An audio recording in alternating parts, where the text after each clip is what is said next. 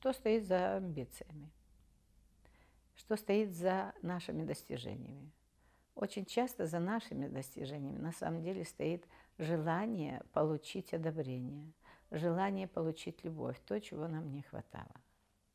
Чаще всего мы руководствуемся не тем, что мы хотим этого, а то, что хотели наши близкие, там, родители, наша женщина, наши дети. И мы это делаем во имя их, для них, но не для себя.